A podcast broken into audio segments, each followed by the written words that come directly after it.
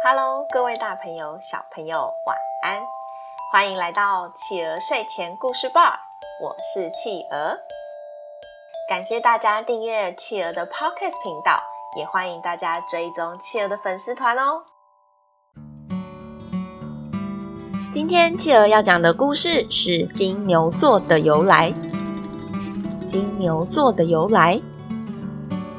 这天是春暖花开的季节，天神宙斯无所事事的在人间游荡。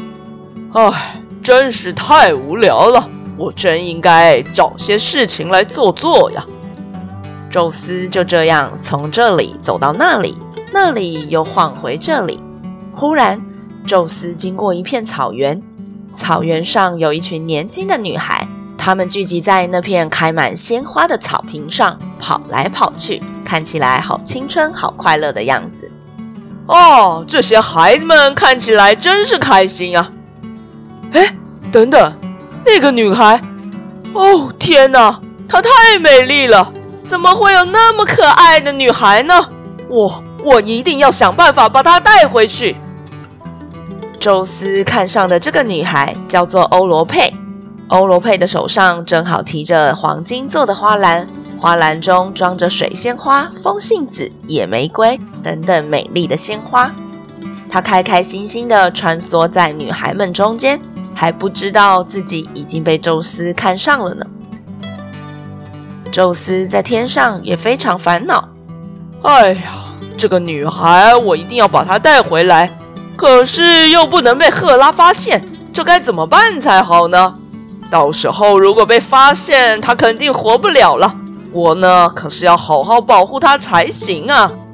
哎呦，我想想，我想想，哎，有了，有了！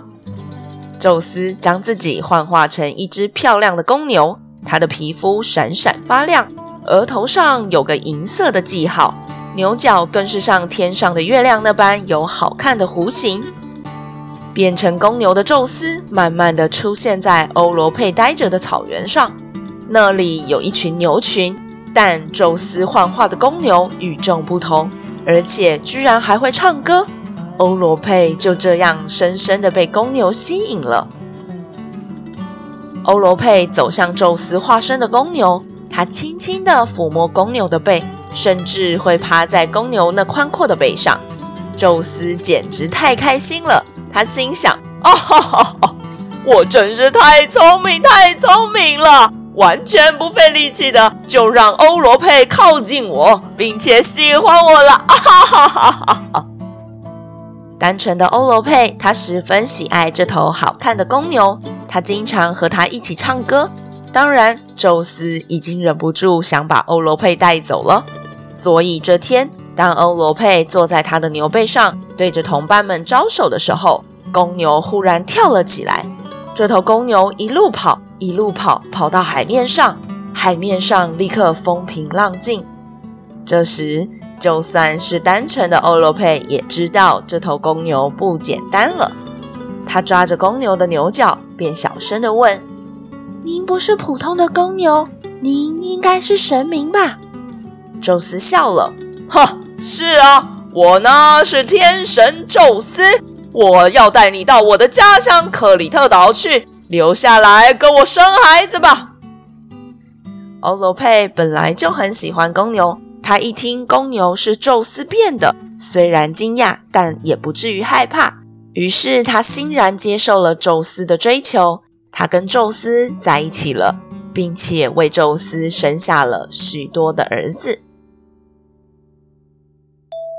好啦，宝贝们，今天我们的故事就说到这里结束喽。